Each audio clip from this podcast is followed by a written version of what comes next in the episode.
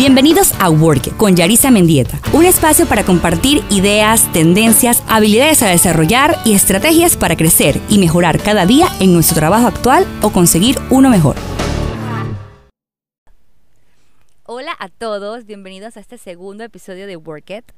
Eh, es un placer estar con ustedes de nuevo y hablar de este tema. Yo tenía otro tema para el segundo episodio, eh, ya tenía todos los, los, temas preparados, pero creo que este es un tema súper relevante en este momento actual y que está pasándome y por eso quería compartirlo con ustedes. Y es, digamos, toda la carga que ha traído el coronavirus o el COVID a la vida de las, hablemos de las mujeres en este momento en específico, eh, con todo el tema de la coordinación de los niños. Hablemos específicamente de las que tenemos hijos y que eh, todo el tema este de COVID pues nos ha traído una carga adicional, un trabajo adicional.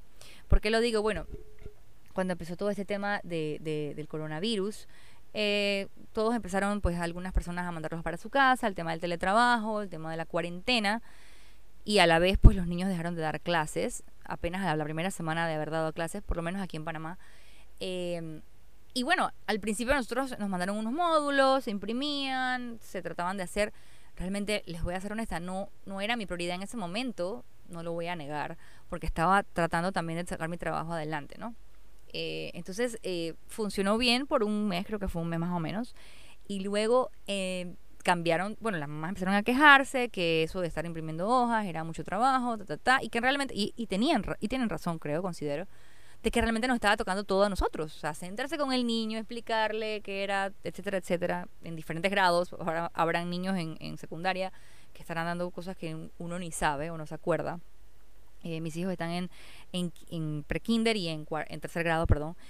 Y bueno, empezaron las clases virtuales. Y ay, Dios mío. Hay una, algunas escuelas arrancaron muy rápido. En el caso de la escuela donde están mis hijos, no. Ellos lo tomaron con mucha más calma, muchas peleas con los papás, muchas discusiones. Y luego arrancó este, yo lo llamo mi segundo trabajo, porque creo que, creo que tengo dos trabajos ahora. Entonces tuve que cambiar toda mi dinámica profesional o laboral de trabajar eh, yo me levantaba, hacía mi horario, eh, mi propio horario laboral, desde usualmente usaba el horario de, trabajo, de 8 a 5, 9 a 4, 9 a 6, etc.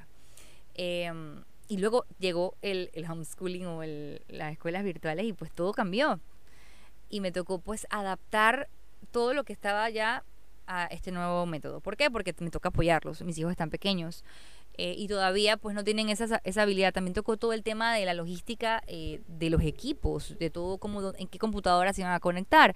Muchas veces las clases coincidían eh, entre los dos niños. Eh, mi hija tenía una clase y Lu Lucas también tenía la otra clase, Nicole y Lucas.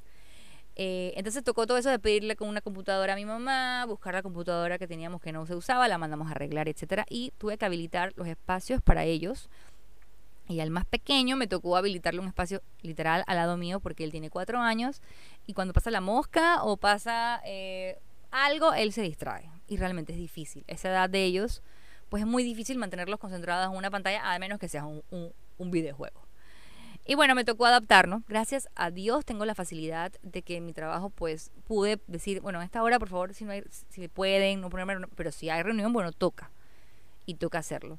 Eh, entonces comenzó todo este tema. Para mí es otro trabajo porque tienes que estar revisando eh, los correos de los 800 pro profesores que mandan mil módulos, mil cosas que hacer. A veces dejan tareas para después.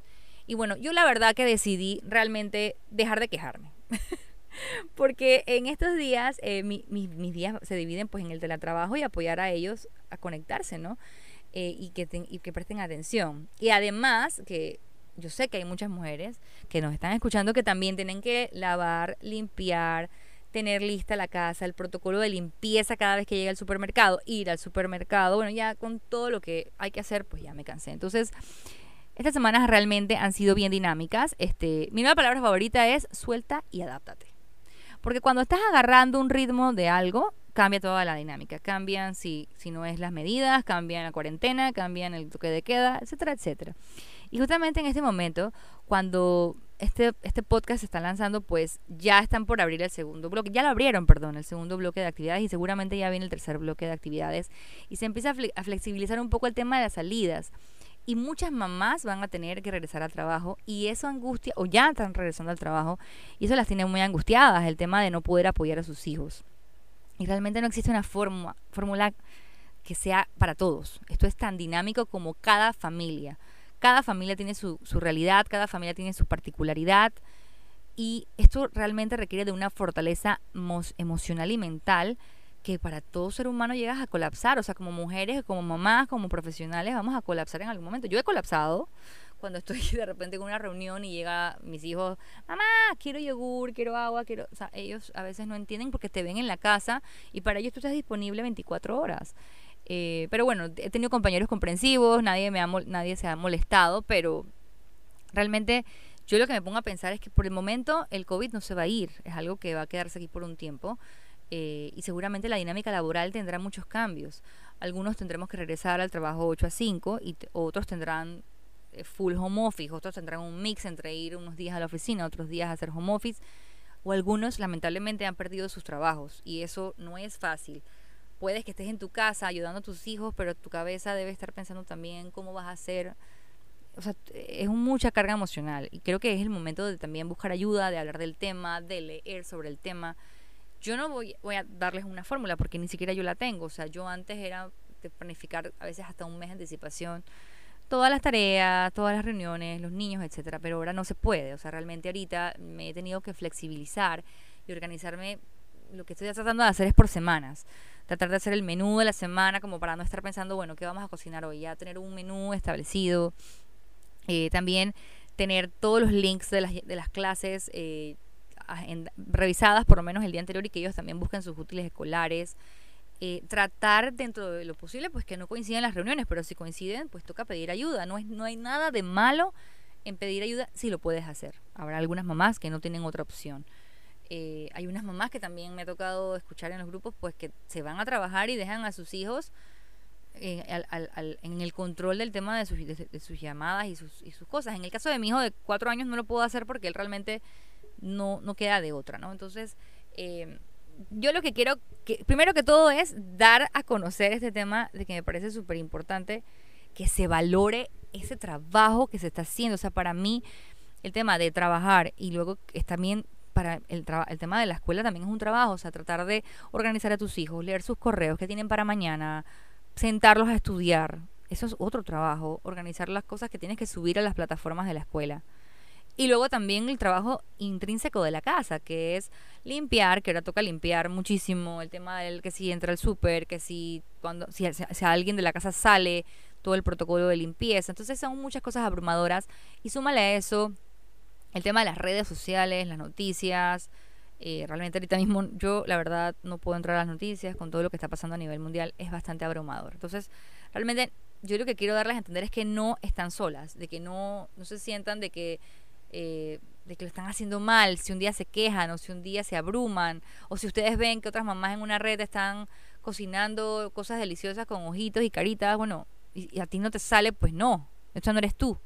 Cada persona tiene su mundo, cada persona tiene su tiempo, cada persona tiene su, su dinámica familiar y, y, tendrán algunas más ayudas que otras, otras no tendrán ni siquiera ayuda y tendrán que ver cómo lo hacen.